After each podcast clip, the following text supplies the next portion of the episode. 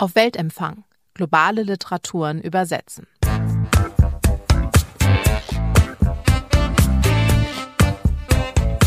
Herzlich willkommen zu einer neuen Folge des Literatur- und Übersetzungspodcasts von Litprom. Wir reden hier über das Übersetzen von globalen Literaturen und heute geht es nach Brasilien und zwar sowohl nach Sao Paulo als auch in die Grenzregion nach Bolivien. Denn dort spielt Patricia Melos Gestapelte Frauen und über diesen Roman spreche ich mit der Literaturübersetzerin und Konferenzdolmetscherin fürs Portugiesische und Spanische und zwar Barbara Mesquita. Hallo Barbara. Hallo Sonja, hallo Anita. Genau, denn äh, Anita Jafari ist auch dabei. Sie ist zugeschaltet aus Frankfurt und sie ist die ehemalige Geschäftsleiterin von Litprom und Mitglied der Jury des Weltempfängers. Das ist die Bestenliste, die von Litprom viermal im Jahr herausgegeben wird und auf der sie und ich gemeinsam mit sechs weiteren LiteraturexpertInnen sieben Neuerscheinungen aus Afrika, Asien, Lateinamerika und der arabischen Welt empfehlen. Hallo Anita. Hallo, an euch beide, Sonja und Barbara. Ich freue mich. Ich freue mich auch schon sehr. Mein Name ist Sonja Hartel und bevor wir jetzt in das Gespräch einsteigen, würde ich noch gerne kurz die Autorin vorstellen. Das ist Patricia Melo. Sie wurde 1900 1962 in Sao Paulo geboren und ist Schriftstellerin und Drehbuchautorin. Bei uns ist sie vor allem als Krimi-Autorin bekannt und ob äh, das überhaupt eine zutreffende Einstufung ist und ob gestapelte Frauen überhaupt ein Krimi ist, darüber können wir vielleicht später noch reden. Aber um dieses Buch wird es zunächst gehen und darin erzählt sie von einer Anwältin, die in die Acre-Region im Westen Brasiliens reist, um dort als Beobachterin von Gerichtsverhandlungen zu Gewalt gegen Frauen und Femiziden teilzunehmen. Und sie selbst hat auch eine Gewaltgeschichte. Ihre Mutter wurde von ihrem Vater ermordet und kurz vor ihrer Abreise wurde sie von ihrem Freund geohrfeigt. Gestapelte Frauen stand im Frühjahr 2021 auf dem Weltempfänger. Und äh, da würde mich interessieren, Anita, was findest du an diesem Roman bemerkenswert? Also zunächst mal bin ich sowieso ein Fan von Patricia Melo, weil sie hat eine ganz bemerkenswerte Ökonomie in ihrem Schreiben. Das finde ich ganz hochliterarisch. Und dieses Buch Gestapelte Frauen, über den Titel können wir vielleicht später auch noch mal reden, ist so ein heftiges Thema. Es geht um Femizide. Das ist ein Thema, was uns Frauen oder vielleicht auch alle Menschen überhaupt absolut angeht. Und das kann einen gar nicht kalt lassen. Es ist ein sehr schweres Thema, was sie da angepackt hat. Aber wie sie das macht, das finde ich einfach grandios, denn man spürt natürlich das Anliegen, die Wut und ja, den, den Willen, hier auch politisch was aussagen zu wollen. Aber sie kann halt dank ihrer Brillanz, kann man nicht anders sagen, das in eine Geschichte verpacken mit einer Protagonistin, der wir folgen können, deren äh, Schmerzen wir nachvollziehen können, die auch was draus macht, ja, aus ihrer Wut, nämlich indem sie als Prozessbeobachterin da in das Amazonasgebiet reist und dem Ganzen auf die Spur geht. Das alles schafft sie auf ziemlich wenigen Seiten, sogar mit halb dokumentarischen Mitteln und das ist einfach ganz besonders. Ich muss noch dazu sagen, vielleicht, dass ich eigentlich Bücher fresse. Also wenn die mir gefallen, dann lese ich die in einem Rutsch durch und bin begeistert und so weiter. Dieses schmale Buch musste ich tatsächlich ab und zu mal weglegen, wegen der Rachefantasien, auf die wir vielleicht noch zu sprechen kommen. Denn die fand ich ganz besonders heftig und brutal. Aber ich konnte das Buch auch nicht gänzlich zur Seite legen, auf gar keinen Fall. Ja, das waren jetzt ja schon ganz viele verschiedene Aspekte und ähm, die werden wir alle so nach und nach aufgreifen. Bevor wir da so einsteigen, würde ich aber auch dich, Barbara, fragen. Du hast ja bisher alle Bücher, die von Patricia Melo in deutschsprachiger Übersetzung erschienen sind, hast du alle übersetzt. Es sind neun Stück. Und mich würde auch interessieren, wie du dieses Buch siehst, wie du gestapelte Frauen siehst. Ja, also mir ging es natürlich ähnlich wie Anita. Ich finde dieses Buch allein schon wegen des Themas, was uns Frauen ja nun besonders betrifft, auch extrem heftig. Und finde aber genau auch wie Anita, dass Patricia das wirklich ganz hervorragend geschafft hat, aus diesem, diesem eigentlich ja fast unerträglichen Thema ein Buch zu machen, dass man bis bis zum Ende lesen muss. Vielleicht, ich habe es, glaube ich, nicht aus der Hand gelegt, weil es mich so fasziniert hat, vor allem auch, wie sie eben das hatte Anita auch schon angesprochen, die Ökonomie, wie sie das schafft. Also ja, auf, auf so wenigen Seiten dieses Thema und zwar nicht nur dieses Thema, sondern sie verknüpft das ja auch noch mit der, mit der Problematik der Indigenen und der Problematik des, des Amazonaswaldes. Und das, also das ist wirklich große Kunst, die sie da zu Papier gebracht hat. Äh, ja, also das, das finde ich auch. Ich habe tatsächlich das Buch aber auch in einem Rutsch durchgelesen und muss das nicht zwischendurch weglegen. Und wie bist du an die Übersetzung herangegangen? Ja, also bei diesem Buch, das unterscheidet sich ja so ein bisschen von den Vorgängerbüchern dadurch, dass da eben diese Traumsequenzen sind, die ja so eher poetisch gestaltet sind. Und das fand ich ein Novum bei Patricia. Und das hat mich auch besonders gereizt, da ja da eine, eine, eine gute deutsche Stimme für zu finden.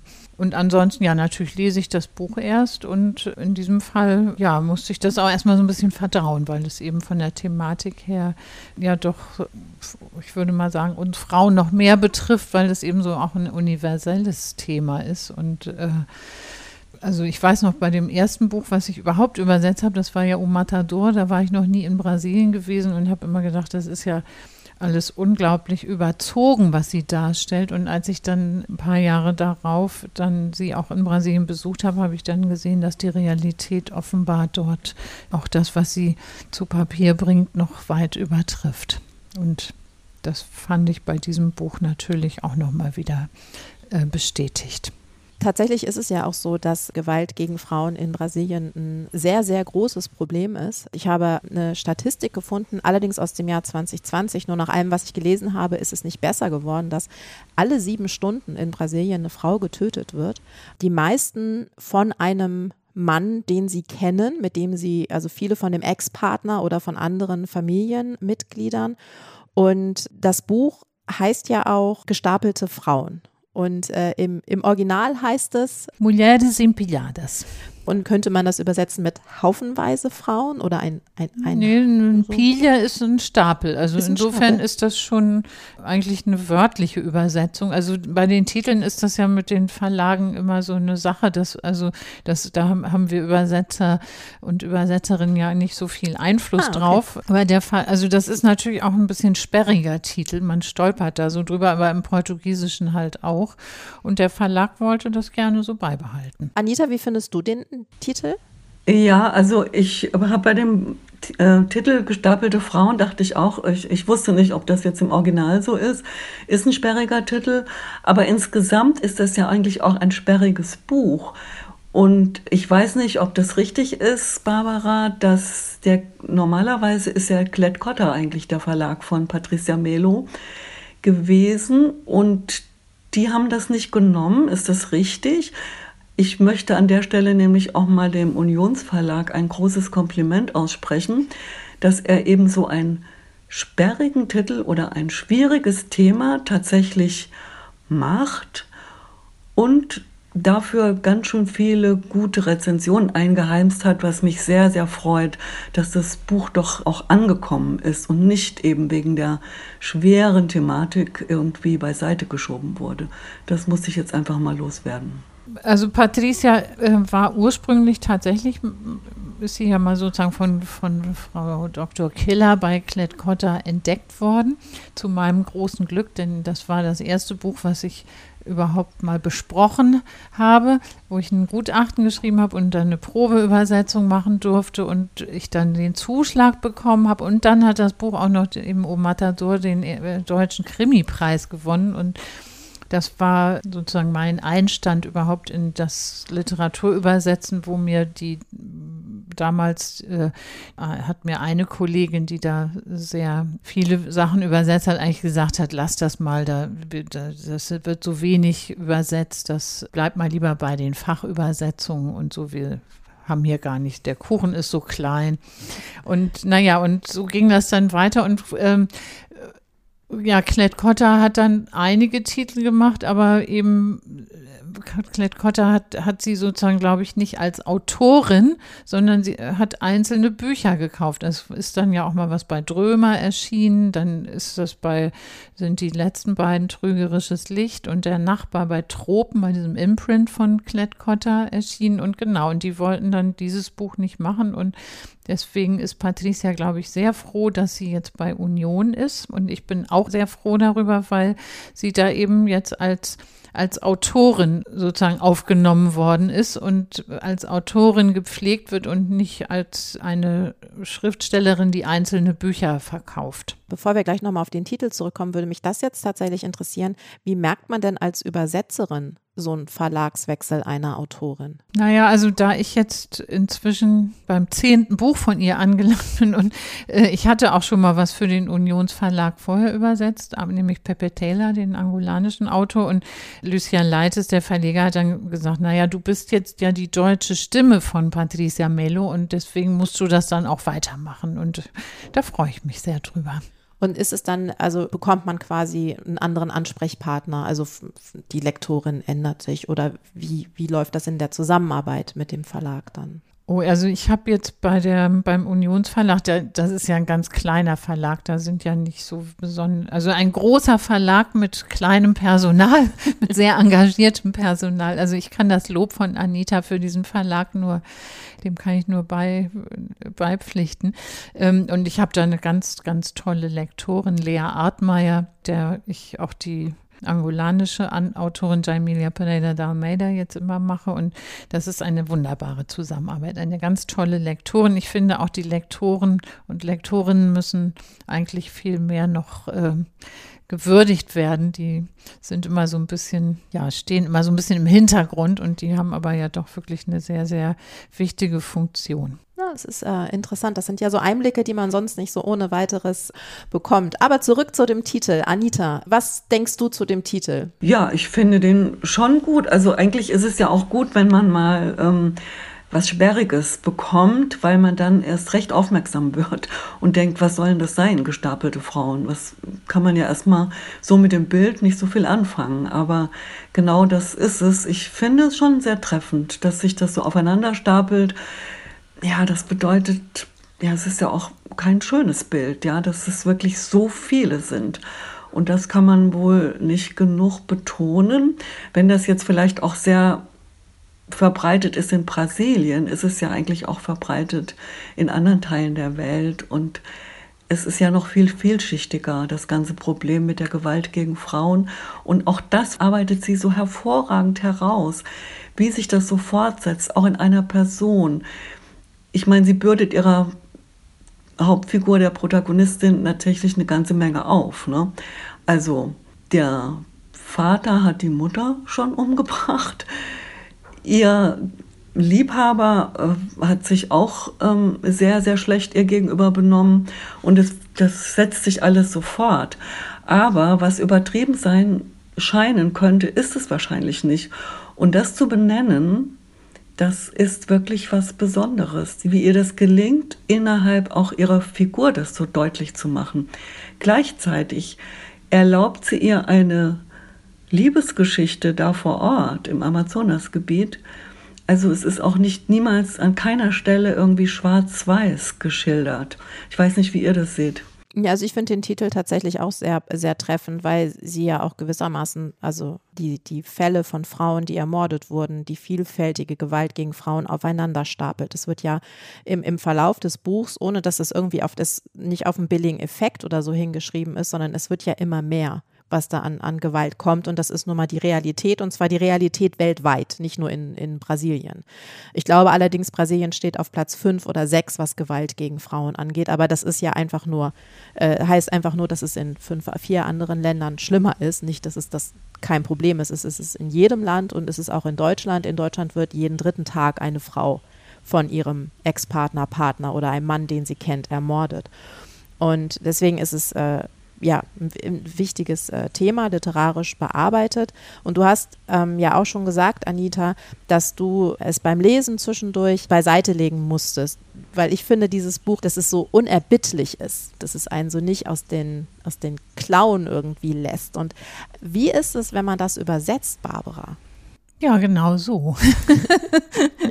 ich habe das, glaube ich, auch ziemlich ne, nicht in einem Rutsch durch äh, also übersetzt, weil ich natürlich auch noch andere Tätigkeiten habe, die mich leider dann auch manchmal so ein bisschen rausreißen. Also mein Konferenzdolmetschen und die anderen Übersetzungen, die sozusagen mein Brot, äh, mein Hauptbroterwerb darstellen. Denn äh, nur vom Übersetzen portugiesisch und auch spanischsprachiger Literatur zu leben, das kann man, glaube ich, nur wenn man ein Hungerkünstler ist oder reich geerbt hat oder so ähnlich. Oder. Aber ich hab, bin da schon, also ich befreue mich immer, wenn, wenn so ein Text ja so ein, so ein Sog entwickelt und ich dann da auch drin bin, weil das muss ja auch im, im Deutschen, also so ein, eine Übersetzung soll sich ja nie als Übersetzung lesen, sondern auch als ein Buch aus einem Guss. Und das Buch hat mich schon sehr gefesselt und ich hoffe, dass ich dafür dann auch ähm, ja, einen guten deutschen Ton gefunden habe.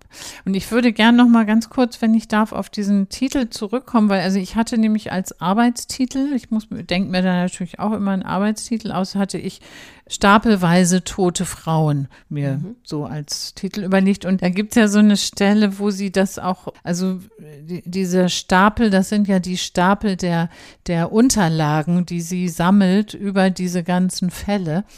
Und so kommt, glaube ich, diese, dieser Titel dann zusammen und auch, dass sie das eben als, als äh, ja, eben ein Stapel betrachtet. Und was mir also auch sehr, also bei, bei dieser Figur, wie sich das so herleitet, also sie, diese Ohrfeige, die sie von ihrem Lover, diesem Staatsanwalt bekommt, das sieht sie ja sofort. Und ich glaube, das ist auch tatsächlich so, dass so der Anfang von Gewalt eben, das ist eben nur ein Anfang und das steigert sich dann. Und das finde ich, das arbeitet sie da wirklich sehr, sehr gut raus in diesem Text weil sie aber auch sofort erkennt, dass das nur der Anfang ist. Also es ist nicht dieses, was man ja auch häufig hat, dann denkt sie ja, okay, es war ein einmaliger Ausrutscher, sondern ihr ist völlig klar, wer das einmal macht, wird das wieder machen.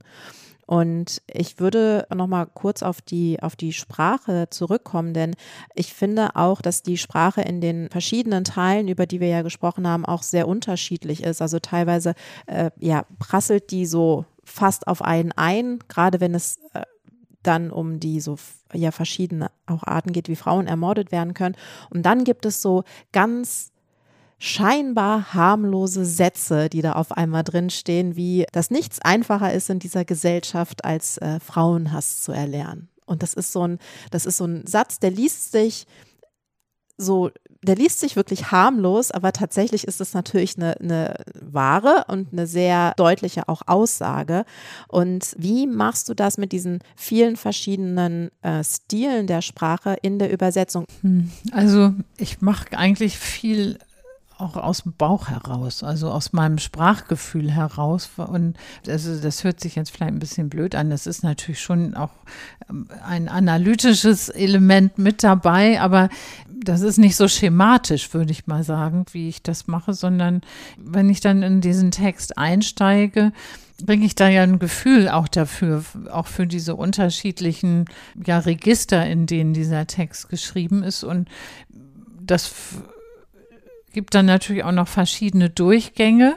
Also ich versuche schon immer von Anfang an, da jetzt nicht irgendwas hinzuschreiben, sondern schon versuche schon eine ziemlich gute erste Version mir zu erarbeiten. Aber die wird dann natürlich noch öfter ein bisschen ja überarbeitet und äh, entwickelt sich dann so. Und ich weiß noch, Frau Killer, die meine erste Lektorin, die hat mal gesagt, eigentlich muss man wahrscheinlich die ersten 50 Seiten, wenn man mit dem Buch, mit der Übersetzung fertig ist, nochmal machen. Und also das mache ich zwar so natürlich nicht, weil das äh, sich auch irgendwie, das, das geht weder zeitlich noch ist es ist auch ein bisschen unökonomisch, aber da ist schon ein bisschen was dran, dass am, am Anfang dann doch ich dann doch immer noch relativ viel ändere. Ich hatte auch den Eindruck, dass da bei Patricia Melo jetzt doch auch neue Sprachregister dazugekommen sind. Also gerade in diesen Traumsequenzen. Mhm. Und was ich auch so mochte an den anderen Krimis auch, was ja, das sind auch besondere Krimis, es sind ja keine normalen Krimis, die sie da schreibt, da ist so immer so dieser wunderbare sarkastische Unterton, so schwarzhumorig, der mir ausgesprochen gut gefällt. Mhm. Und in dem Buch ist das ja nicht so. Ich nehme auch mal an, oder auch deinen Ausführungen habe ich jetzt so entnommen, dass du natürlich auch eine sehr erfahrene Übersetzerin bist. Einmal hast du von ihr alles übersetzt bislang, aber inzwischen hast du ja auch sehr viele Bücher überhaupt übersetzt und ich nehme mal an, dass man da auch etwas freier wird oder auch mutiger. Also, dass einen das vielleicht dann auch nicht mehr so anstrengt, wenn dann mal ein neues Register dazukommt, was ein anders herausfordert oder sehe ich das falsch? Nee, ich, das, das stimmt. Also gerade bei diesen Traumsequenzen, die hatte ich ja vorhin schon gesagt, die eher so ein bisschen poetisch sind, was bei ihr tatsächlich ein Novum ist, denke ich. Und ich meine, ich habe auch relativ viel Lyrik inzwischen übersetzt und so. Also das hat mir ehrlich gesagt ziemlich einen Spaß gemacht, da was für zu finden. Und was du eben sagtest mit diesem schwarzen Humor, der ja in diesem Buch ist der vielleicht nicht so ausgeprägt vorhanden, aber so ein bisschen ist der da natürlich auch. Also bei diesen Sequenzen, wo die diese Frauen, die Amazonen, sich dann äh, zusammenfinden und da ihre Rachefantasien entwickeln. Ich finde, da ist, da kommt er dann doch so ein bisschen zum Tragen. Und das macht mir schon immer besonders viel Spaß, da was für zu finden. Und also ich bin da, glaube ich, auch tatsächlich mit den Jahren immer ein bisschen freier geworden, weil gerade Humor, da muss man, muss man einfach die Sätze ganz umstellen und manchmal einfach auch, ja, einfach was erfinden, was irgendwie, was passt. Und insofern nehme ich mir da schon ein bisschen mehr Freiheit. Und tatsächlich habe ich ja diese, diese Traumfantasien auch in meiner Zusammenfassung ausgelassen. Und die Anwältin, sie hat keinen Namen, deswegen sagen wir immer die Anwältin, ja, erlebt während ihrer Zeit da im, im Westen Brasiliens, hat sie diese Traumsequenzen, wo sie sich einer ja, einer Gruppe von Amazonen anschließt und sich an Männern rächt. Und Anita, du hattest ja auch schon äh, ganz am Anfang gesagt, dass das äh, dich beim Lesen auch ziemlich äh, mitgenommen hat. Wie, also wie, wie hast du das gelesen? Wie war das für dich? Das kann ich gar nicht so genau benennen. Also das, der Gedanke der Rache, die dann so explizit gewalttätig formuliert wird, hat mich irgendwie strapaziert. Ja, da konnte ich einfach nicht mehr so richtig mitgehen, dass, die, dass diese Rachefantasien so in so starker Gewaltfantasie von Frauen sich Bahn bricht. Das ähm, hat mich irgendwie auch befremdet. Ist es was anderes, wenn du Gewalt liest, die Frauen betrifft, als wenn du Gewalt liest, die Frauen ausüben? Ja, irgendwie, ja, schon. Es, ich fand's, also da bildet sich ja eine enorme Wut ab. Mhm. Ja, sonst konnte man sowas ja gar nicht schreiben, denke ich mal. Dass da eine Wut der Autorin, die sich auf diese Weise äußert. Und vielleicht ist das auch mein Problem, sag ich mal, dass mir das irgendwie dann zu viel war oder dass ich das den Frauen einfach nicht zugestehen wollte. Also mir ging das eigentlich ähnlich. Also auch, äh, ich fand das auch ziemlich, äh, mich hat das ziemlich schockiert, diese Ex expliziten Tötungsfantasien und was die da nun alles mit den Männern machen wollen. Aber ich habe dann so gedacht, ja, das sind eben Fantasien. Und das ist was anderes als das, was die Männer tatsächlich machen. Und sie sagt ja hier auch auf in, in einem Kapitel hier, wo, wo sie also äh, ja bei diesen Gerichtsprozessen beiwohnt und wo eben immer gesagt wird, die Frauen sind eigentlich schuld, weil sie eben, was weiß ich, so einen tiefen Ausschnitt hatten oder sonst wie, weil sie in irgendwie, weil sie nicht zu Hause brav geblieben sind. Und da sagt sie dann eben auch merkwürdig nur, dass wir nicht töten. Unglaublich, wie wenig wir töten. Den Statistiken über unsere Sterberate nach müssen, müssten wir sehr viel mehr töten, aber das passiert eben nicht. Ja, und also es passiert nicht nur in der Realität nicht, sondern es gibt eine interessante Beobachtung, die ich äh, gerade in der Beschäftigung mit Kriminalliteratur gemacht habe, dass viele LeserInnen, die Kriminalliteratur viel lesen, die haben natürlich jetzt ähm, nicht unbedingt äh, große Probleme mit Gewalt und Gewaltdarstellung. Und dass wirklich die absoluten, sage ich jetzt mal, Metzelplatten, in denen Frauen fürchterliche Dinge angetan werden, einfach so weggelesen werden zur Unterhaltung. Warum das so ist, ist ein anderes Thema. Aber dass tatsächlich viele nicht so große Probleme damit haben, wenn Gewalt gegen Frauen ausgeübt werden. Während wenn dann tatsächlich Frauen gewalttätig werden und Und es gibt auch in der äh, Kriminalliteratur, es gibt einen großartigen ähm, Kriminalroman von Helen Zahavi, in dem es auch darum geht, dass eine Frau beginnt, sich zu rächen. Und sobald das passiert, sobald Frauen wirklich in der Literatur richtig Gewalt anwenden, heißt es, bäh, bloß weg damit. Damit will ich nichts zu tun haben. Und ich finde, das äh, passt sehr gut zu dem Umgang der Gesellschaft mit Gewalt. Dass also hingenommen wird, dass in Deutschland alle drei Tage eine Frau ermordet wird, dass es in Brasilien auch, es gibt Versuche mit Gesetzen was zu machen, das fruchtet nicht so richtig.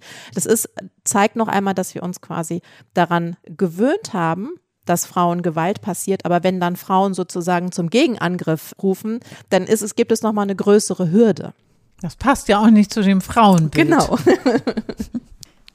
Ich gebe dir völlig recht. Und äh, das, was ich gesagt habe, bestätigt das eigentlich. Das ist meine eigene Hemmung. Ja, das ist meine eigene Hemmung.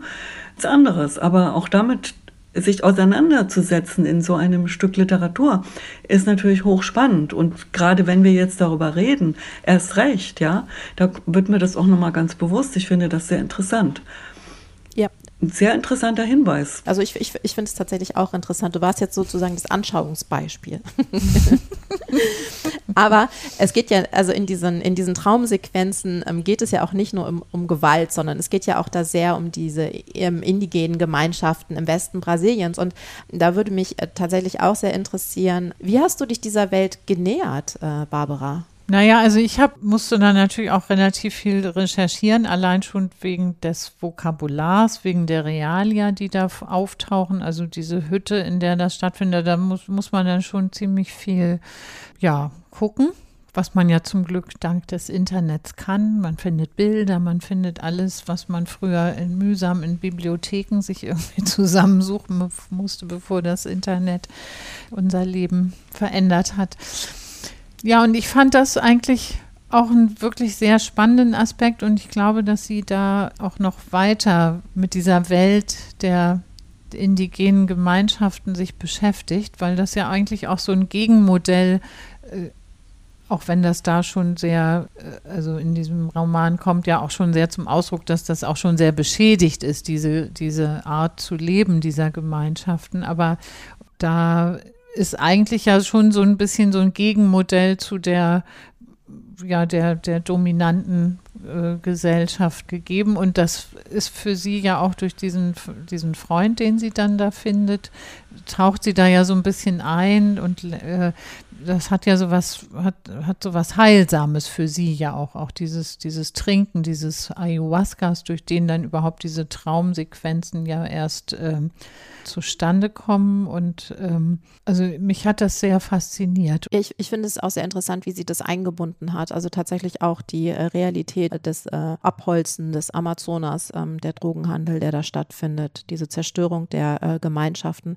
Und das ist gleichermaßen, ähm, aber es, es wird nie zu einer Idylle verklärt sondern es ist auch immer klar, da gibt es Probleme und nicht nur Probleme, die von außen herangetragen werden, sondern auch innerhalb dieser Gemeinschaften gibt es auch Gewalt und es ist auch. Äh ja, ähm, die Frage nach der Recherche, äh, besonders was die Indigenen und im Amazonasgebiet angeht, Barbara, äh, bringt mich zu der Frage, wie intensiv ist denn eigentlich der Austausch während des Übersetzungsprozesses? Ich kenne Leute, die also Übersetzerinnen, die vermeiden den Kontakt so lange wie möglich. Manche scheinen ihn gar nicht zu brauchen. Du kennst natürlich die Autorin sehr gut nach so vielen Übersetzungen ihrer Bücher. Wie intensiv ist der Austausch? Wie viel fragst du? Musst du fragen? Magst du fragen?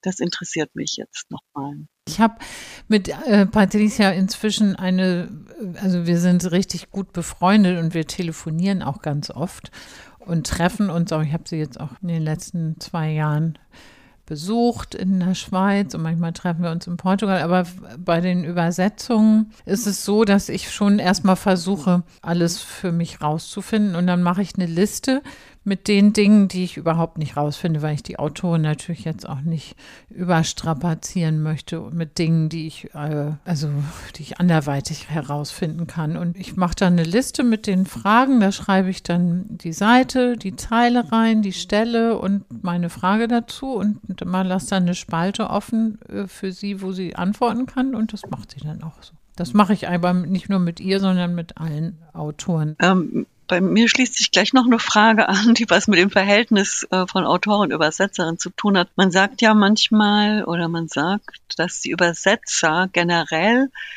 das Werk besser kennen als die Autoren selber. Hast du auch das Gefühl, dass das so ist? Oder wie stellt sich das dar? Nein, habe ich nicht. Ich muss auch gestehen, dass ich mitunter äh, also ich kann bei älteren Übersetzungen, die ich gemacht habe, muss ich auch immer noch mal nachlesen. Also es gibt ja so Menschen, die sich auch alle Handlungen von Büchern und Filmen merken können. Ich gehöre leider nicht dazu.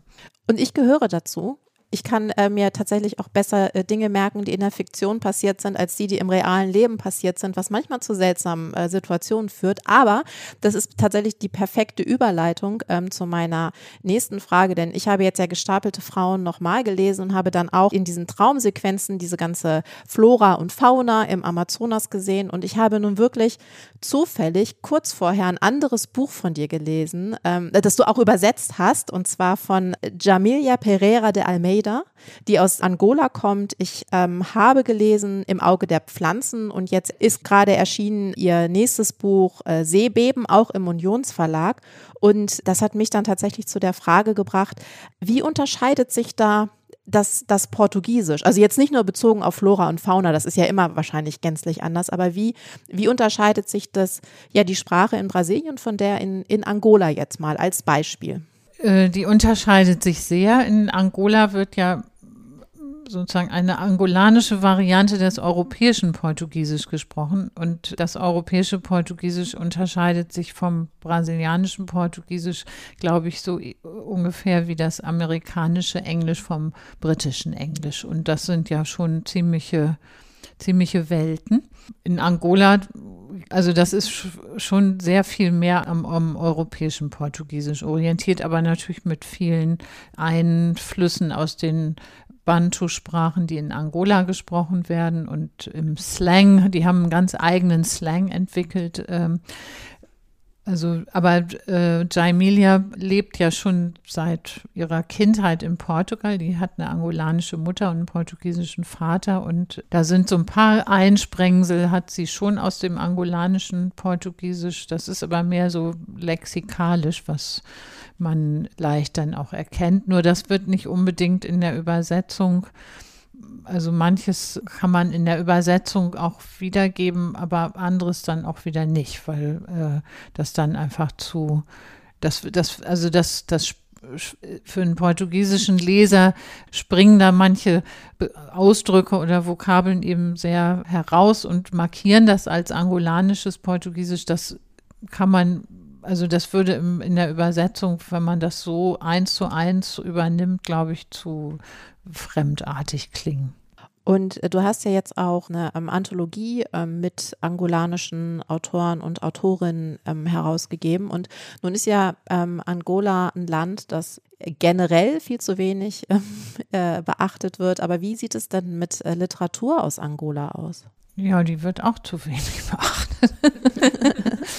ähm, es, ich meine, es wird ja insgesamt aus portugiesischen Sprachraum viel zu wenig über oder nur sehr wenig übersetzt. Und ich glaube, Angola ist dann nochmal eine Nische in der Nische. Das ist jetzt auch schon ein bisschen länger her. Das war 2015, dass diese Anthologie erschienen ist. Und ich habe jetzt noch eine mit kapverdischer Literatur herausgegeben im 2000 also letztes Jahr ist die erschienen. Ah, okay. Das ist dann aber nochmal wieder anders, weil da eben auch das Kreol, die, da wird ja Kreol gesprochen und da ähm, das hat da schon einen ziemlich großen Einfluss. Aber das führt jetzt, glaube ich, zu weit. Hast du das dann aber auch alleine übersetzt oder hast du ja. dann, okay. Ja, vielen Dank für das Gespräch. Vielen Dank. Ja, ich danke auch. Es hat mir großen Spaß gemacht, auch Barbara Mesquita wieder zu treffen auf diese Weise, denn wir haben ja schon gemeinsam Patricia Melo den Literaturpreis für ähm, Leichendieb verliehen. Erinnerst du dich, Barbara? Ja, das war, glaube ich, 2013, kann das, oder, ja, als Brasilien Gastland auf der Buchmesse war, genau. Und wir kennen uns ja auch schon lange, lange. Sonja habe ich jetzt erst kennengelernt hier in Berlin und freue mich sehr. Und ich find, fand das auch ein sehr schönes Gespräch und sehr interessant und übersetze jetzt ja gerade das zehnte Buch von Patricia Mello. Das soll im Frühjahr 2024 erscheinen, auch wieder im Unionsverlag. Und ähm, ja, ich bin also von dieser Autorin auch ihre, von ihrer äh, großen äh, Kreativität äh, immer wieder beeindruckt, weil das spielt jetzt im Obdachlosenmilieu in São Paulo und ist eine Abrechnung mit der Bolsonaro-Zeit, die jetzt ja zum Glück zu Ende ist. Oh, das klingt natürlich ungemein vielversprechend. Äh, da freue ich mich schon sehr drauf. Und ich bedanke mich auch bei euch, äh, dass ihr uns zugehört habt. Und wenn es euch gefallen hat, dann abonniert doch diesen Podcast überall, wo es Podcasts gibt und empfehlt uns weiter und bewertet uns gerne auf Apple Podcasts und Spotify. Das hilft dabei, dass auch andere Interessierte diesen Podcast entdecken können. Und wenn ihr Fragen habt, Kommentare, Feedback, Vorschläge, alles Mögliche, dann erreicht ihr uns unter litprom.buchmesse.de. Und all diese Informationen, die ich gerade genannt habe, aber auch alles zu den Büchern von Patricia Melo, zu Barbara Mesquita und Anita Jafari, zu den Anthologien, steht auch nochmal in den Show Notes. Dieser Podcast wird gefördert vom Deutschen Übersetzerfonds im Rahmen des Programms Neustadt Kultur der Beauftragten der Bundesregierung für Kultur in Medien. Und wir hören uns in einem Monat wieder. Bis dann.